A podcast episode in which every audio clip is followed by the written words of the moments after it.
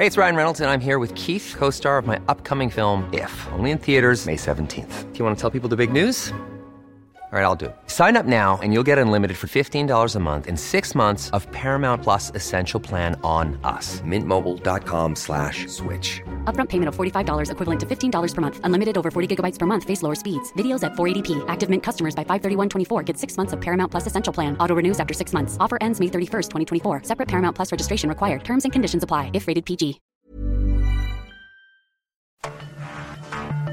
Cada noche, los expertos se reúnen para debatir los temas que hacen historia en una mesa de análisis distinta. Aquí las entrevistas con los personajes y líderes de opinión, junto al análisis profundo de los temas trascendentes. Alfredo Ceja conduce un programa de Frente en Jalisco por el 100.3 de FM. Iniciamos.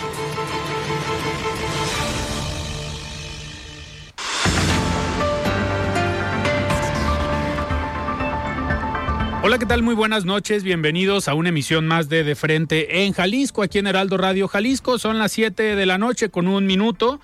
Hoy lunes 29 de mayo quiero agradecer como todos los días en los controles técnicos a Antonio Luna, en la producción y redacción de este espacio a Ricardo Gómez y recordarles nuestro número de WhatsApp para que se comuniquen con nosotros el 3330 1779 66. El día de hoy vamos a tener aquí en entrevista en cabina al secretario de Desarrollo Económico del Gobierno del Estado de Jalisco, Roberto Arechederra. Además, como cada lunes, vamos a escuchar el comentario de Rafael Santana Villegas, él es director de la Escuela de Comunicación de la Universidad Panamericana, Campus Guadalajara. Y como cada lunes, vamos a omitir hoy el comentario de Salvador Romero, eh, presidente del Instituto de Transparencia, que por cierto, hoy es su cumpleaños, le mandamos una felicitación a Chava Romero.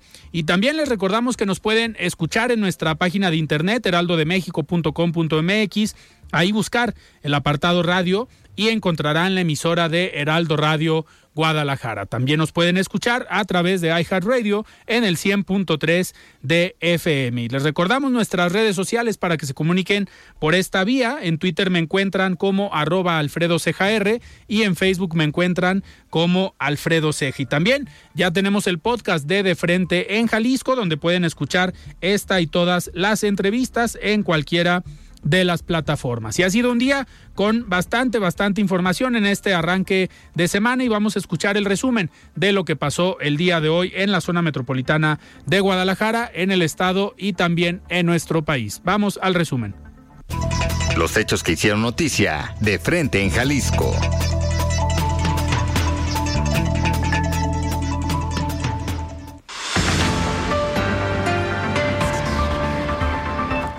Tres de los siete jóvenes desaparecidos fueron privados de su libertad con violencia por un comando armado, alerta el fiscal Luis Joaquín Méndez Ruiz.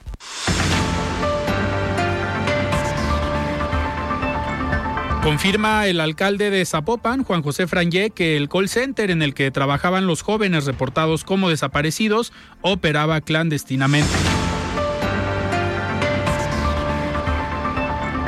Tres de cada diez jaliscienses afirman haber sufrido discriminación de acuerdo con la encuesta nacional elaborada por el INEGI. Señalan que su vestimenta, aspecto, peso o estatura son las principales causas. Ante la escasez de medicamentos, advierte la Comisión para la Protección contra Riesgos Sanitarios de Jalisco no comprar medicamentos en calle y no confiar si los ofertan baratos. Buscan regidores de Morena en Guadalajara que la verificación vehicular sea gratuita. Afirman tener 2.600 firmas de respaldo que se presentarán ante el Congreso de Jalisco junto con la iniciativa.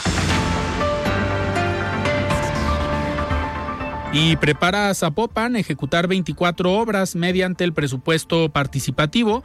Están principalmente vinculadas a espacios públicos. El análisis de frente en Jalisco.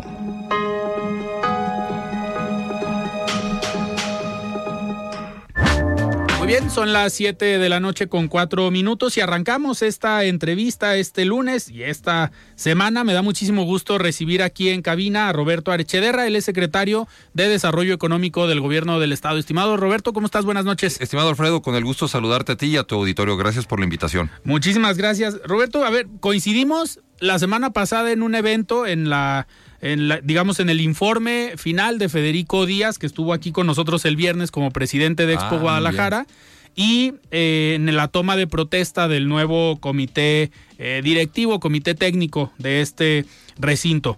Un recinto que sin duda tiene un gran impacto en lo que tienes de trabajo en la Secretaría de Desarrollo Económico. Federico ahí comentaba algunos datos, pues de la derrama económica que deja aquí en Jalisco todas las expos, ferias, eh, convenciones. Me gustaría arrancar con este tema, nada más para ver tu, eh, tu visión o tu punto de vista sobre lo que representa el turismo de negocios. Digo, no lo traía planeado, ahorita eh, se me salió el tema, se me ocurrió. Lo, lo, que representa el turismo de negocios aquí en Jalisco para la derrama económica y para el impacto que tienen los diferentes sectores, hotelero, restaurantero, el sector de movilidad, los taxis, transporte público. Eh, es un impacto o es un eh, sector muy fuerte, ¿no? En la economía de Jalisco. Muy fuerte, estimado Alfredo. Fíjate que eh, las inversiones nodales, que es como se considera una una infraestructura como lo es Expo Guadalajara, uh -huh. que ha generado pues un dinamismo muy importante para el estado. Ya como bien lo señalabas, pues la Expo genera pues eh, reservas de uh -huh. hoteles, consumos en los restaurantes, eh, viajes para los taxistas, para las líneas aéreas representa también movilidad, claro. para las empresas de transporte, pero también representa una derrama económica para las empresas que trabajan ahí. Así y, es. Eh, y me permito decir algo que inclusive el mismo Federico ha dicho eh, en, en, algunos comentarios. Él eh, señala que gracias a la participación de alguna expo joya, uh -huh. eh, él empezó su negocio de que tiene hoy de joyería, sí. eh, que le ha sido muy exitoso, pero señala que fue a, a partir de que participó en una expo. Uh -huh. Entonces me parece que esa historia se puede, eh, digamos, copiar a muchas historias que tienen empresas aquí en el estado uh -huh. que gracias a la participación de las expos venden mucho. Por ejemplo, eh, muchos muebleros señalan que lo que hacen en las expos les da para todo el año. Claro. Eh, entonces me parece que es clave una inversión de esta naturaleza para lo que significa Guadalajara. Si mal no recuerdo, la cifra que tenía Federico en su exposición era de una derrama de cerca de 75 mil millones de pesos al año.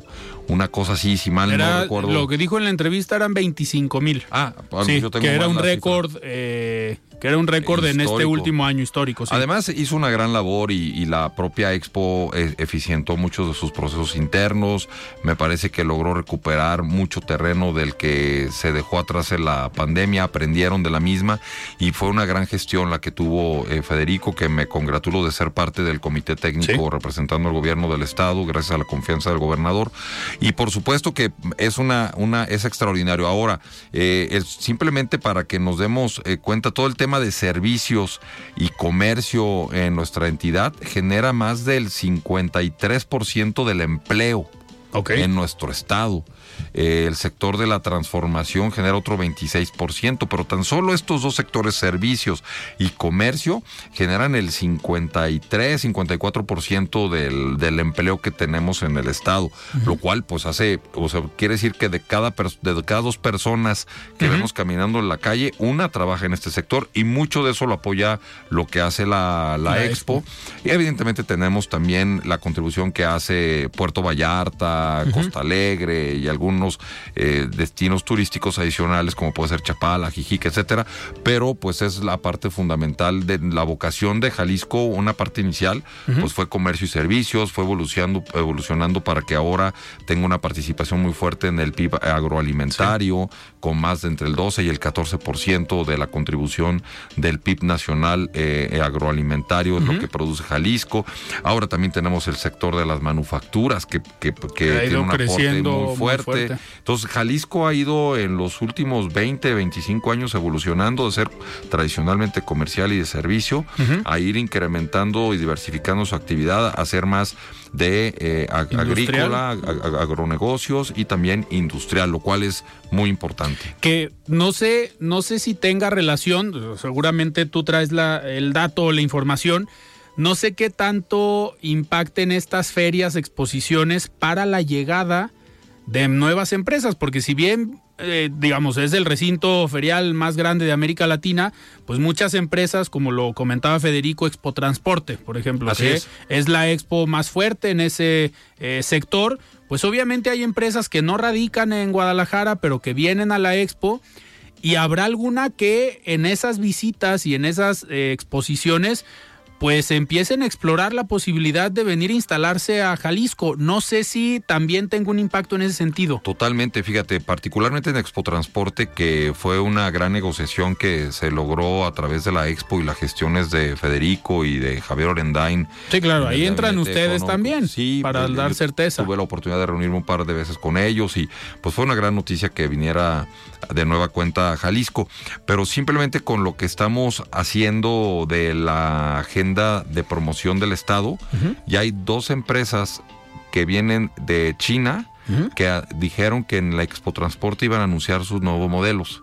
Y son empresas con las que estamos en una actividad muy fuerte para, Para que la para que se vengan. Inclusive te comparto que saliendo de aquí me voy con otra empresa china a tener una reunión para, para que se vengan al estado de Jalisco. Estamos muy activos, estamos muy contentos con lo que está pasando. Te puedo compartir que en las últimas dos semanas hemos generado anuncios todavía no públicos, Ajá. pero que sabemos nosotros como secretaría que en las próximas semanas los vamos a ir anunciando. Durante este mes vamos a tener tres, cuatro anuncios importantes. Ok. Eh, más bien no mayo, en el mes de junio vamos a tener tres, cuarto, cuatro anuncios importantes, pero hemos generado inversiones que van a detonar más de 7 mil plazas laborales en el estado Ok. nuevas, con buenos sueldos, con oportunidades de tecnología, desarrollo de proveedores. Y esa es la gran oportunidad que estamos viendo con el nearshoring. Y yo le llamaría la nueva atracción de inversión. Eh. Lo pondría así. Mira, tradicionalmente, Por los Alfredo, factores que intervienen, ¿no? Exactamente, Claro. y es que mira, si, si analizamos por ejemplo las manufactureras que hoy existen y que generan mucho empleo en el Estado, que son un gran detonante de derrama económica gracias al empleo, pero tienen un componente de cerca del 10% de proveeduría local. Ok. ¿Qué quiere decir esto? Que el 90% lo importan, ensamblan, le agregan un 10% de proveeduría local y el resto lo exportan a, a lo- a distintas partes del mundo.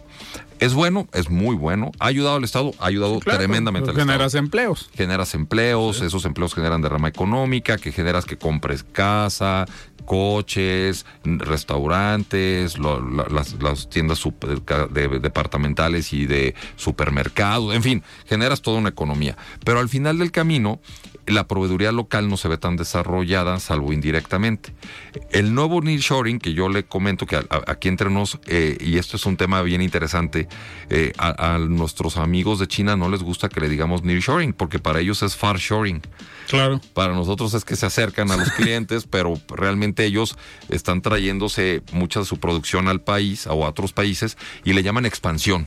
¿No? Entonces, bueno, pues, que hay que respetar, es una visión, me parece muy importante, pero a lo que iba es que la, el porcentaje de proveeduría local va a aumentar gracias a las reglas de origen que está estableciendo el TIMEC.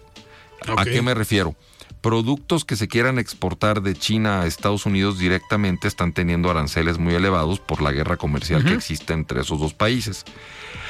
Pero si entran a través de México con contenido regional, pueden aprovechar las bondades del Tratado de Libre Comercio. Ok. México tiene una gran cantidad de tratados de libre comercio con distintas naciones. Eh, y eso hace que sea un gran hub para el comercio externo vista por los extranjeros.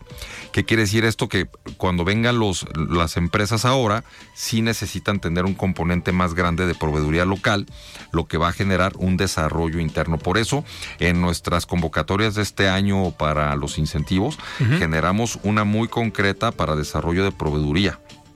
Inclusive dentro de la dentro de la secretaría tenemos una dirección que es desarrollo de proveedores, desarrollo empresarial, que lo que permite es desarrollar toda esa base de proveedores y vamos a estar trabajando muy fuerte en eso. Que es un tema que yo creo que hacía falta desde hace eh, tiempo.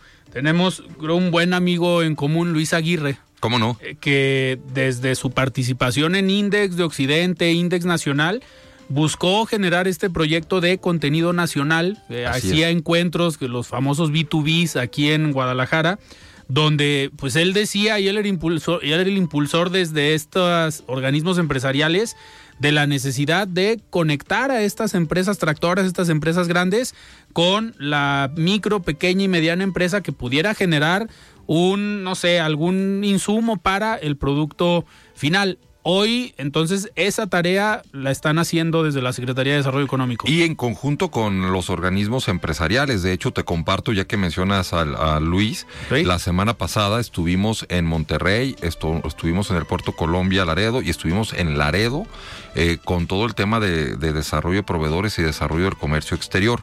Eh, particularmente estuvimos en una empresa grande de Monterrey que tiene toda una infraestructura de años, que es un modelo a considerar es una buena práctica, por eso fuimos, para ver cómo hacía su desarrollo de proveedores. Entonces fuimos eh, cerca de 20 empresarios del estado a Monterrey a visualizar y entender cómo hacen su desarrollo de proveedores para armar una escuela de desarrollo de proveedores del estado de Jalisco que permita capacitar, generar certificaciones, poner a punto para que las empresas tractoras les puedan comprar.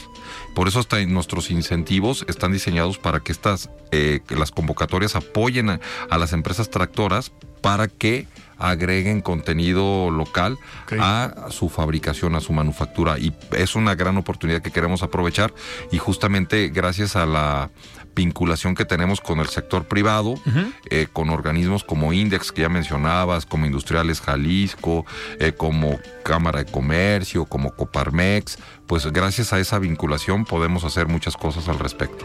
¿Y cómo ha sido la respuesta de, digo, me llama la atención, porque había a lo mejor escepticismo de los dos lados, tanto de las empresas grandes por la confianza que se debe tener en estos proveedores pequeños, pero también eh, la parte de los micro, pequeños y medianos empresarios que a veces no se animan a dar el salto. Hace algunos años eh, hicimos un eh, proyecto desde industriales, bueno, el Consejo de Cámaras Industriales en aquel momento, con la OIT, para identificar por qué no crecían las empresas en Jalisco. Las micro no se convertían en pequeñas, las pequeñas en medianas y las medianas en grandes. Así es. Y uno de los factores o de los resultados era ese, la falta de capacidad de inversión o la falta de apoyo por parte del gobierno, el acceso a crédito y otra parte humana o cultural de que eran empresas familiares, por ejemplo. Ese fue uno de los resultados que más llamó la atención en su momento.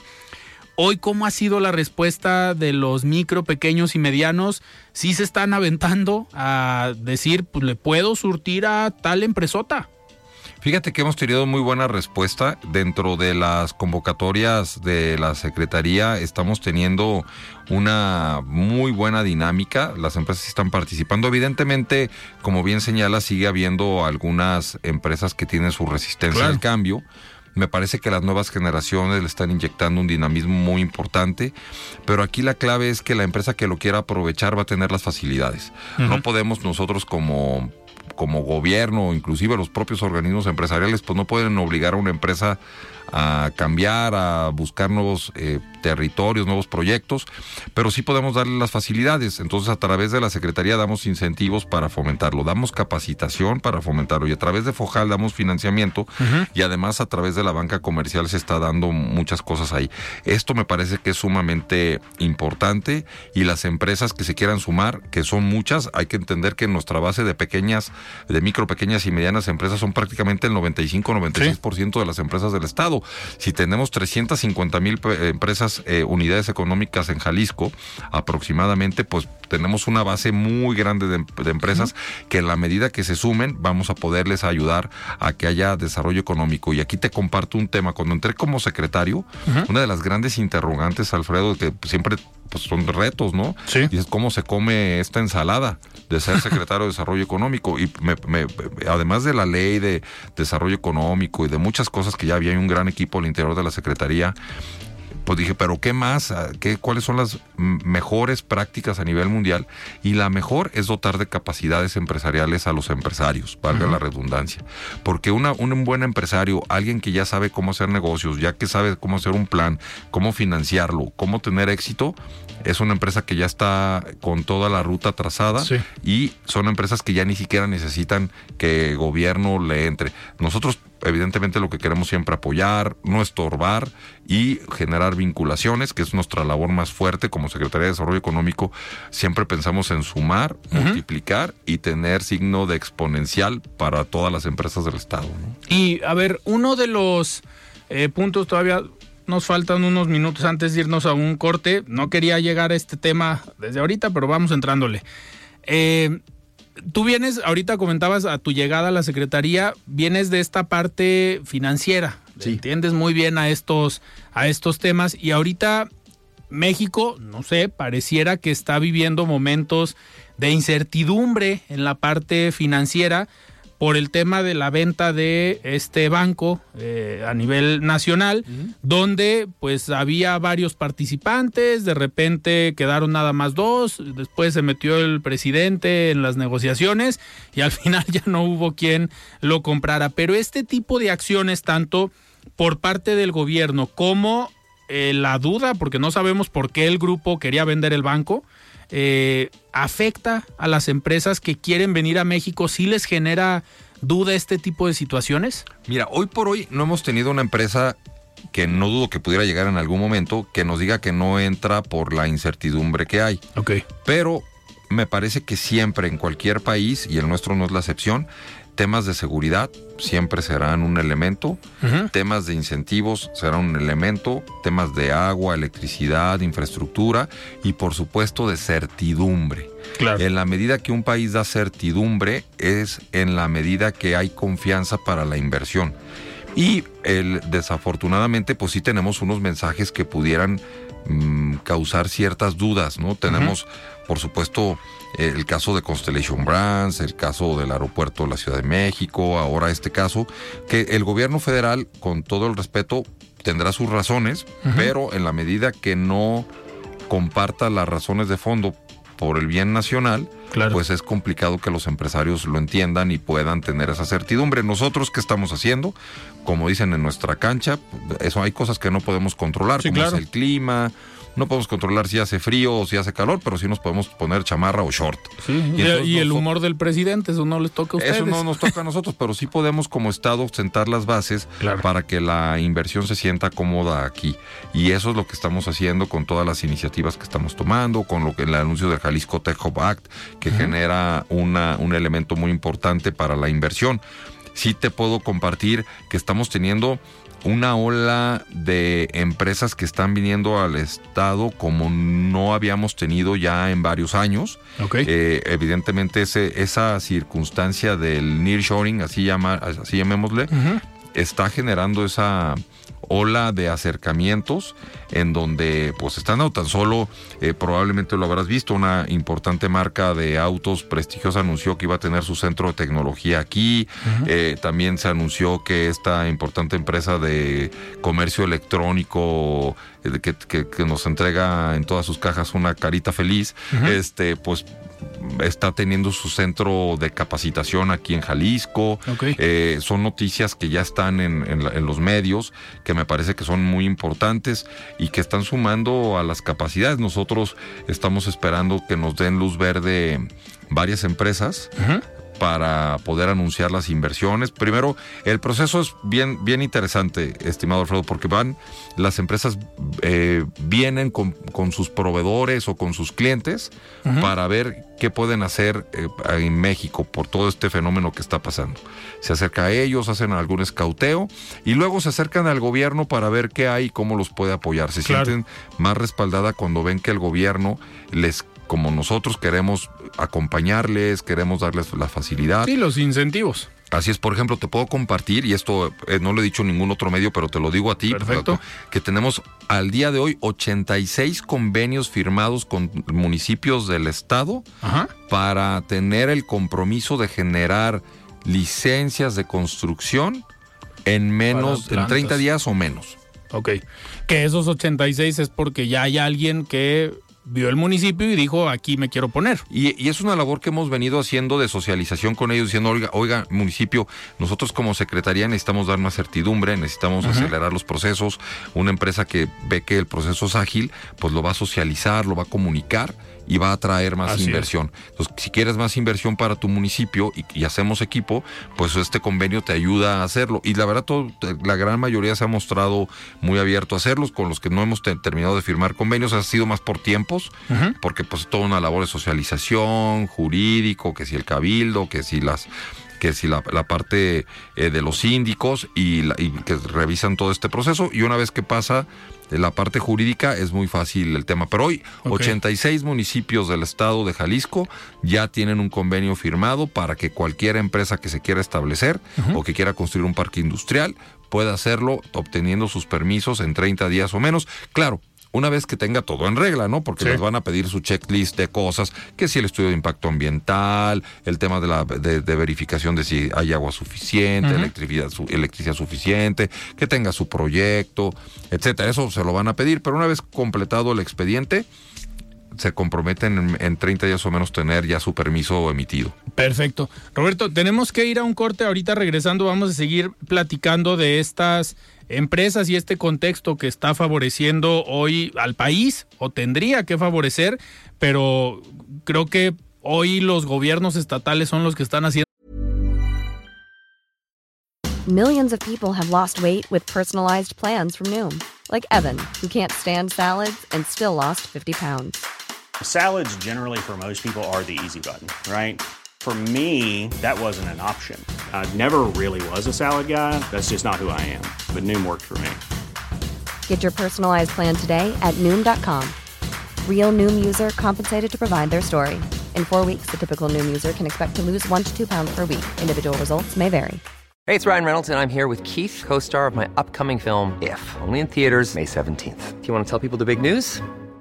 All right, I'll do. it. Sign up now and you'll get unlimited for $15 a month and six months of Paramount Plus Essential Plan on us. Mintmobile.com slash switch. Upfront payment of $45 equivalent to $15 per month. Unlimited over 40 gigabytes per month. Face lower speeds. Videos at 480p. Active Mint customers by 531.24 get six months of Paramount Plus Essential Plan. Auto renews after six months. Offer ends May 31st, 2024. Separate Paramount Plus registration required. Terms and conditions apply if rated PG. Más esa, esa chamba. Estamos platicando con Roberto Arechederra, el secretario de Desarrollo Económico del Gobierno del Estado. Vamos a un corte y regresamos. Siga con Alfredo Ceja y su análisis de frente en Jalisco por el Heraldo Radio 100.3. Mesa de análisis de frente en Jalisco con Alfredo Ceja. Continuamos. Muy bien, estamos de regreso aquí en De Frente en Jalisco. Son las 7 de la noche con 30 minutos. Estamos platicando con Roberto Arechederra, secretario de Desarrollo Económico del Gobierno del Estado. Antes de continuar con esta entrevista, vamos a escuchar el comentario de Rafael Santana Villegas. Él es director de la Escuela de Comunicación de la Universidad Panamericana. Estimado Rafa, ¿cómo estás? Buenas, Buenas noches. noches, Alfredo. Me da mucho gusto saludarte y saludar también a quienes nos escuchan este último lunes del mes de mayo. A mediados del pasado mes de febrero les hablaba sobre los resultados presentados por la firma de consultoría en comunicación Edelman en su reporte conocido como Barómetro de Confianza, en el cual se daba cuenta del creciente aumento de la polarización social en la mayoría de los países en los que se aplica el estudio. El reporte de riesgos 2023 que presenta el Foro Económico Mundial también hace referencia a que uno de los riesgos que vivimos en la actualidad es precisamente la erosión de la cohesión social y la polarización. Y según estudios, durante los próximos 10 años este problema seguirá generando dolores de cabeza al mundo. Así que esta noche, Alfredo, y durante durante las próximas tres semanas estaré tomando este tema como eje de mi comentario, pues el tiempo pasa muy rápido y cada vez nos acercamos más a los tiempos electorales que sin duda nos mostrarán de una manera clara la falta de cohesión que ya vivimos en nuestro país debido a la polarización que se ha generado. Iniciaría diciendo que tener opiniones diferentes no tiene nada que ver con la polarización. Es una realidad que no podemos hablar de una sociedad en la que todos piensen igual. De hecho, estoy seguro de que el progreso social deriva del intercambio de ideas y la posibilidad de establecer acuerdos. El gran problema se presenta cuando esa diferencia de opiniones ya no encuentra puntos de acuerdo o puntos de contacto común. La situación que viven varias de nuestras sociedades actuales deriva de que hemos dejado de lado el debate propositivo. Sacamos de nuestros argumentos la lógica, la razón y la evidencia, sustituyéndolos por ideas identitarias. En este sentido, ya no importa que se tenga la razón, sino defender al grupo. Y esto lo vemos todos los días en diferentes partes del mundo, pero especialmente en México, donde puedes utilizar el mejor argumento y soportarlo con la mejor información, así como los datos más irrefutables, y sin embargo, si ese argumento va en contra de la forma de pensar del grupo, este lo atacará de manera feroz. Cuando se genera un ambiente polarizado, los psicólogos señalan que domina lo que se conoce como el sesgo de mi lado, que no es otra cosa que una burbuja de autoconfirmación en la que no existe ningún interés por dudar de las ideas o creencias previas, o sea, sus prejuicios, así que por más que ofrezcamos razonamientos sólidos, estos jamás podrán modificar un mundo preconcebido. En este sentido, ya no se trata de argumentar, sino de imponer las opiniones propias, especialmente cuando se siente un ataque a nuestra identidad. El ascenso de la polarización está marcado por el crecimiento de lo que se ha dado en llamar tribalismo identitario, es decir, la sociedad se va dividiendo en grupos o tribus con identidades propias basadas en cuestiones como la identidad de género, las ideas políticas e incluso los gustos culinarios o las actividades de ocio. Y a veces pareciera que es más importante defender la identidad de la tribu que abrir la mente a buscar la solución a los problemas torales que enfrenta la sociedad, pues ya se han perdido por completo los puntos de contacto común para correrse todos hacia los extremos. Tener la posibilidad de compartir ideas con grupos afines y buscar el bienestar de quienes forman parte de mi grupo o tribu es uno de los logros de las sociedades democráticas. Sin embargo, esa democracia siempre se verá amenazada cuando lo que importe sea el beneficio de personas o del pequeño grupo y no de la totalidad de quienes integran determinada sociedad. Hasta aquí mi comentario de esta noche, Alfredo. Seguiremos platicando de este tema la próxima semana y por el momento les agradezco su atención recordándoles que soy Rafael Santana y me encuentran en Twitter como arroba rsantana71 por si desean seguir con la conversación. Que pasen buenas noches.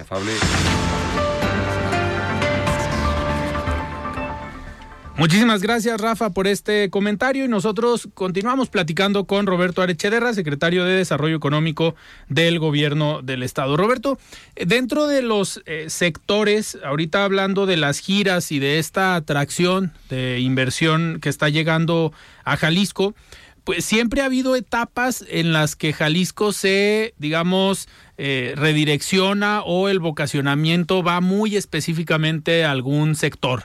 Eh, por ejemplo, en administraciones pasadas el tema de alta tecnología era como la característica. Hace dos o tres administraciones era el tema automotriz. Eh, hoy, si tuviéramos que describir estas áreas o estos sectores que están llegando, estas empresas que están llegando a Jalisco, ¿podemos hablar de algún sector que es más fuerte o está repartido? Oye, como dirían por ahí, todas las anteriores. Ok. Fíjate que Jalisco es un estado que es muy diversificado. Okay. Eh, tenemos una gran, un gran ecosistema de alta tecnología, eh, donde tenemos una tradición desde 1962, cuando vinieron las primeras empresas tecnológicas al Estado, y de ahí empezó a generarse un ecosistema muy robusto en donde empresas hoy por hoy con altísima presencia internacional y con gran tecnología están en nuestra entidad, generando software, generando hardware, generando eh, tecnología, pruebas, desarrollando productos, diseño, en fin, muchas cosas, lo cual nos da una ventaja muy fuerte, inclusive de ellas varios hubs están aquí en, en el estado.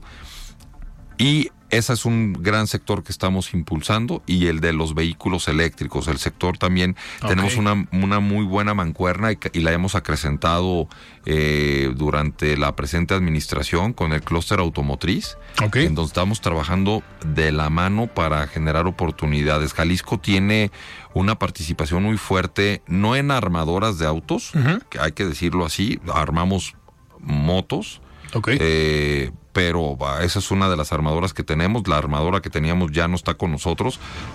por lo pronto, pero, eh, pero sí hay que decir que, que, que van a venir algunas. Tenemos la plena confianza de que Jalisco se puede convertir en un hub importante de los automóviles eléctricos. No, Eh, entonces no hay que irnos con la idea de que Tesla llegó a Nuevo León y Jalisco ya se quedó atrás. No, a ver, yo creo que tenemos grandes oportunidades de compartir cosas. Tenemos una infraestructura muy valiosa en el estado.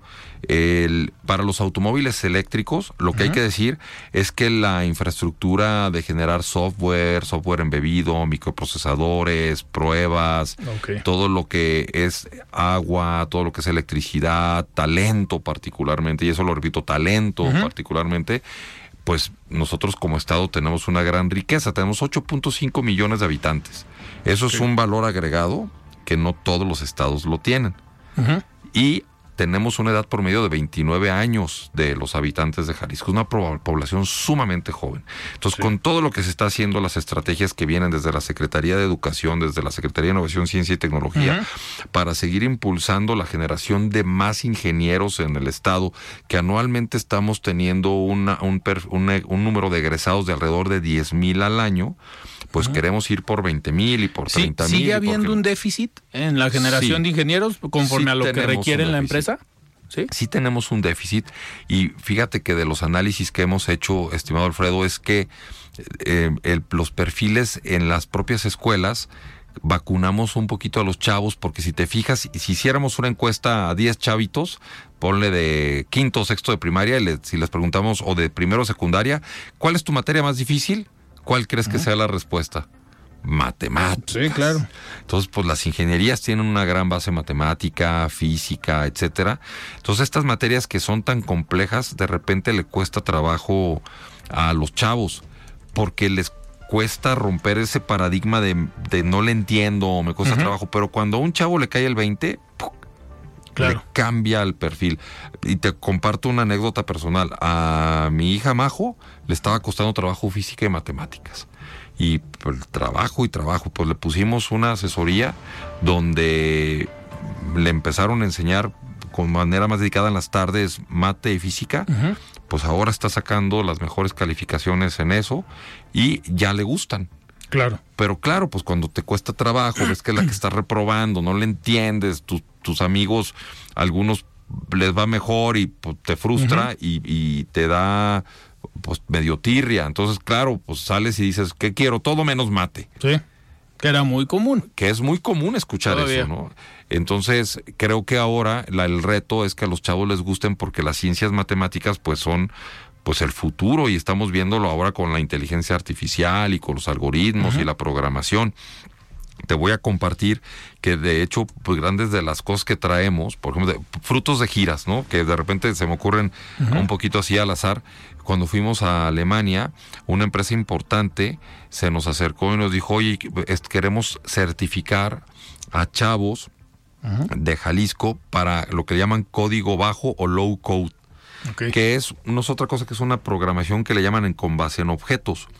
Es putas, generar tableros para la, a la gente que, que sabe un poquito de Excel. Le digo, es como generar una tabla dinámica en Excel. Digo, eh, imagínense una programación. Pero si, si buscas cuánto es el sueldo promedio de un chavo que tiene esta certificación que vamos a generar en el Estado y que nosotros como Secretaría de Desarrollo Económico lo vimos en Alemania, pero que le estamos pasando ya la, la estafeta y con gusto está tomando el liderazgo la Secretaría de Innovación, pues es de 70 mil pesos al mes.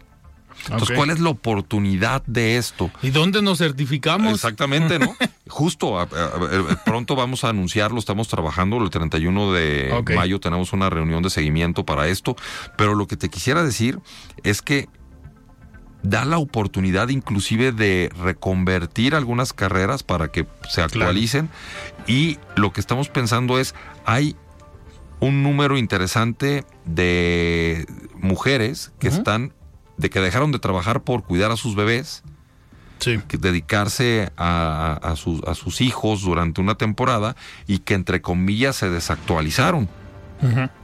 Pero con este tipo de capacitación las puedes sumar, volverles a dar una certificación en algo así y volver a tener la posibilidad de un empleo, inclusive desde casa, con remuneraciones muy interesantes porque este tipo de certificaciones pues no solo lo haces para las empresas aquí de Jalisco, sino para las empresas a nivel mundial, porque puedes trabajar a distancia. Entonces, son de las cosas que dicen no se notan tanto, pero que van cambiando la, el tuétano de todo lo que está pasando en nuestro estado. Ahorita, dentro de estas capacitaciones, ahorita que lo comentas, hace unos días platicando con el secretario de, de Educación, también comentó, y ahorita que lo mencionabas, que van a empezar con capacitaciones o becas para el tema de inglés en las próximas semanas o meses, eh, que también es algo pues ya básico en cualquier profesión de estas eh, carreras o de estas empresas que vienen a ver, el inglés hoy es básico para cualquier profesionista. Oye, te voy a decir una afirmación que eso podría ser eh, de esas eh, cabezas de columna en una en un periódico. aquí me voltean a ver con cara de no. Vamos tomando nota. Dice, pero yo lo que diría es lo siguiente, fue un error, ha sido un error estratégico en nuestro país no declarar al idioma inglés como un segundo idioma. Sí, claro. Eso debería ser como saber manejar, como saber andar en bicicleta, como saber sumar y restar, saber inglés. Y no estoy hablando ni siquiera de esta administración, ¿eh? porque el Tratado de Libre Comercio, cuando en 1994 se empezó a gestar, ahí se debió haber declarado a México. Tal vez si querían defender un poquito la soberanía del español, pues lo hubieran declarado como un idioma obligatorio, ni siquiera oficial, obligatorio. Y eso nos ha costado hasta ahorita. Yo, yo lo he comentado varias veces aquí en el programa, que seguramente tú te vas a acordar de esta propuesta que en el año 2000 hacía Francisco Labastida, el candidato del PRI, que decía inglés obligatorio para todos los niños y que mucha gente lo catalogó de loco, que cómo era posible que estuviera proponiendo inglés cuando a lo mejor no había escuelas. Pero pues el señor yo creo que estaba pensando a, lo que venía dentro de 10, 15 o 20 años y que hoy estamos viendo los resultados. Digo, qué diferente sería hoy los jóvenes que tenemos 35 años, que a lo mejor hace 20 años pues hubieran tenido la oportunidad de eh, estudiar inglés en la escuela primaria, secundaria. Y, y, ha ido evolucionando, porque tradicionalmente son las escuelas privadas las que ofrecen esa oportunidad de ser bilingües hasta trilingües, ¿no? Ya en muchas escuelas ya es el inglés y otro idioma que puede ser francés, alemán, etcétera, pero me parece que es un básico. Y ahora esta con el Jalisco Tech Hub Act y este nuevo replanteamiento del talento es va a cambiar de verdad el estado, lo vamos a ver en los próximos años, cómo va a cambiar su configuración académica gracias a esto y las oportunidades que van a tener, porque las empresas lo que buscan es talento y un talento bilingüe porque el, el, tema de idioma es una barrera bien interesante, porque, bueno, cuando tú vas, por ejemplo, a Estados Unidos hay cosas que al ser lenguas romances, eh, de repente se parecen algunas palabras, ¿no? Tú pones international en inglés, internacional en español y le entiendes aunque esté escrito en inglés. Pero cuando tú vas a China y tienes una nomenclatura totalmente, totalmente distinta. de verdad no tienes idea de qué estás leyendo. Y, y, el inglés se convierte en ese punto de unión entre un idioma totalmente diferente, con criptografía totalmente diferente, y a un idioma como el español que, puede recibirlos como inversión. Entonces eso hace que siga siendo complicado, ¿eh? Porque, oye, los, los, chinos han de decir que nosotros hablamos inglés como españoles era, lo y que ellos hablan inglés en chino, ¿no? Era lo que te iba a decir, entenderle inglés a un chino está medio complicado. Es un reto, es un reto. Y no solo a, los chinos, sino en general, a, por ejemplo, a otros países eh, se complica, ¿no? Hay países que lo hablan prácticamente igual que los americanos, ¿no? Un alemán, un suizo te habla inglés muy parecido al americano o al inglés, pero hay países donde se complica, ¿no? El, inglés de un chino, de un japonés, de un coreano, eh, se complica bastante. Claro. Roberto, uno de los puntos en los que muchas veces la población analiza los resultados en materia económica es por el empleo, por los datos de generación de empleo. ¿Cómo va Jalisco? Digo, hemos tenido eh, noticias desde hace unas semanas que Jalisco en algunos medios lo ponen como el primer lugar, pero en otros lo ponen como el segundo lugar. Digo, ahí cuenta si es el trimestre o es el mes o es el segundo semestre del año pasado. Pero, ¿cómo le ha ido a Jalisco en la generación de empleo? Que obviamente esto habla de la confianza por parte de los empresarios para generar los empleos. Totalmente. Mira, yo creo que nos ha ido muy bien. Tan solo el año pasado generamos casi 83 mil nuevos empleos, que ha sido una cifra récord. Para que nos demos cuenta, previo a la pandemia, en el 2019 generamos 51.700 empleos. Bueno, 51.699 para que lo digamos en cifras redondas o exactas. Contra 82.000 o casi 83.000 del año pasado, pues es una cifra muy importante hacia arriba. Y tan solo este año, en el 2022, llevamos, perdón, 2023, llevamos generados hasta el mes de abril 40.240 empleos.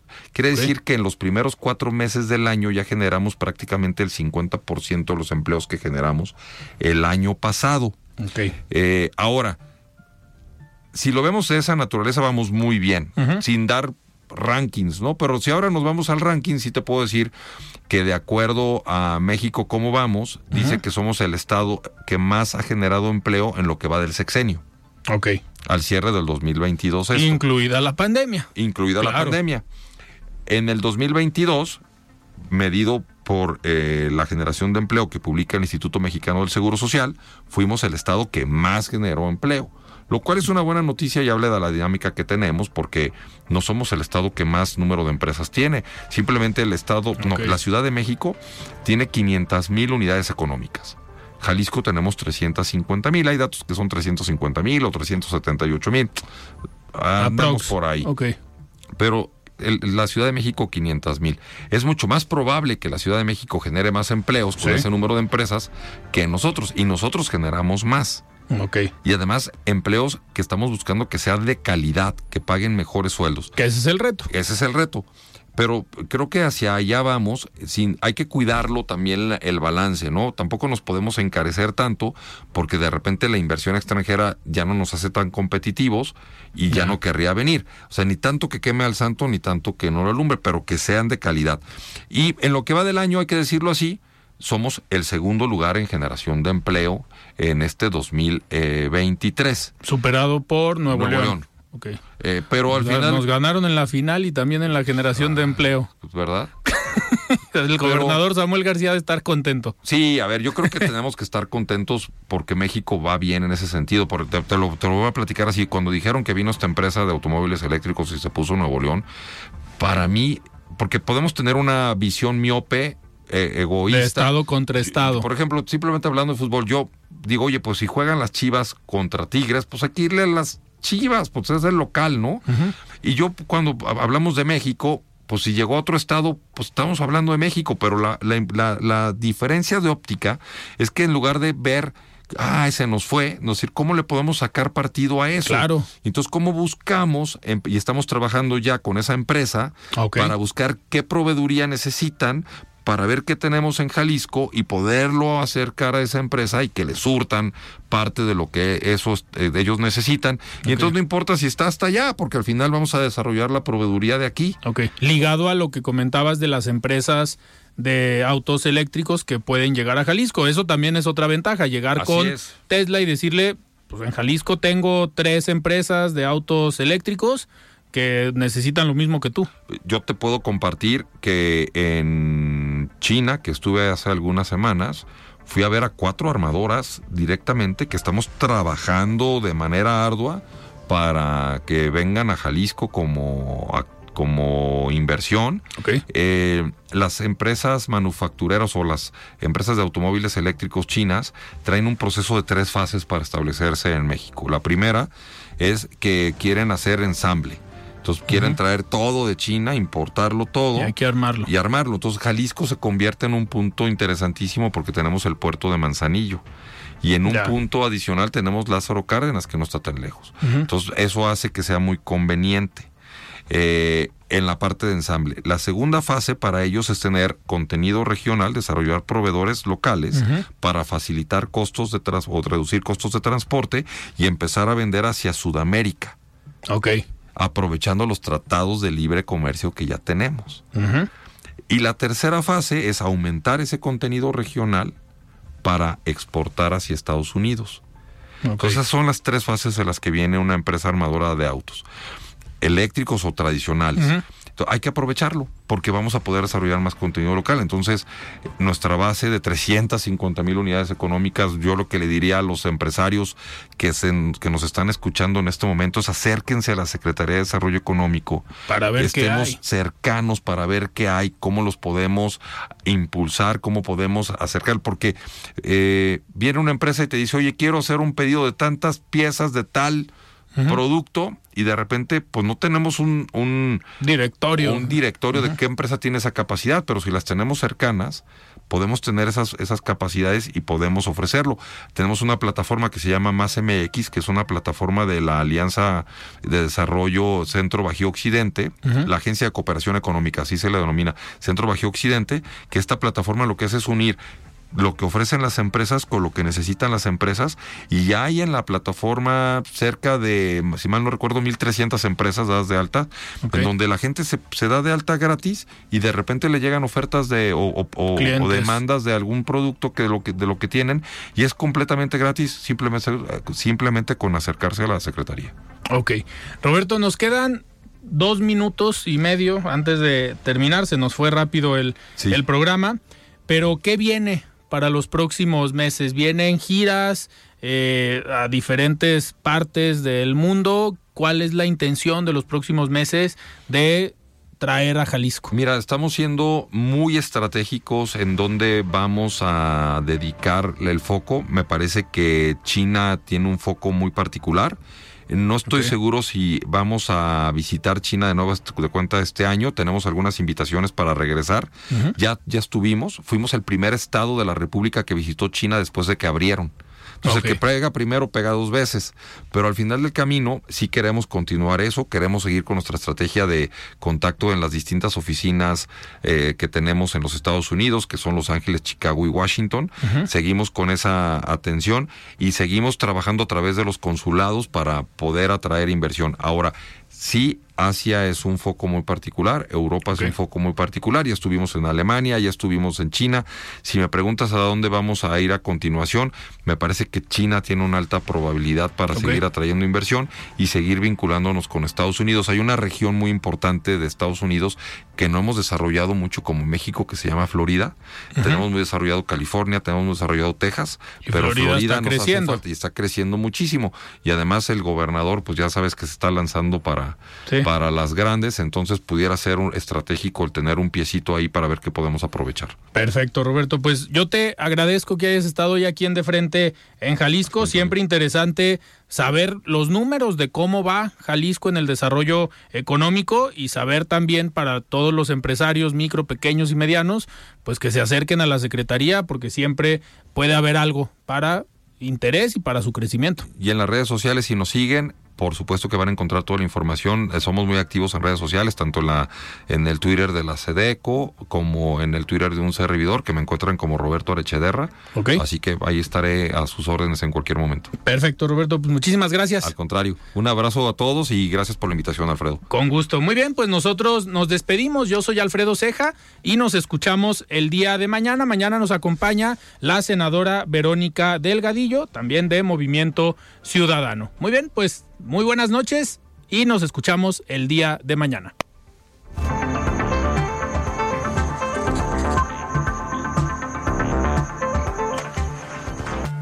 Alfredo Ceja los espera de lunes a viernes para que junto con los expertos y líderes de opinión analicen la noticia y a sus protagonistas. Esto fue De Frente en Jalisco, otra exclusiva de El Heraldo Radio.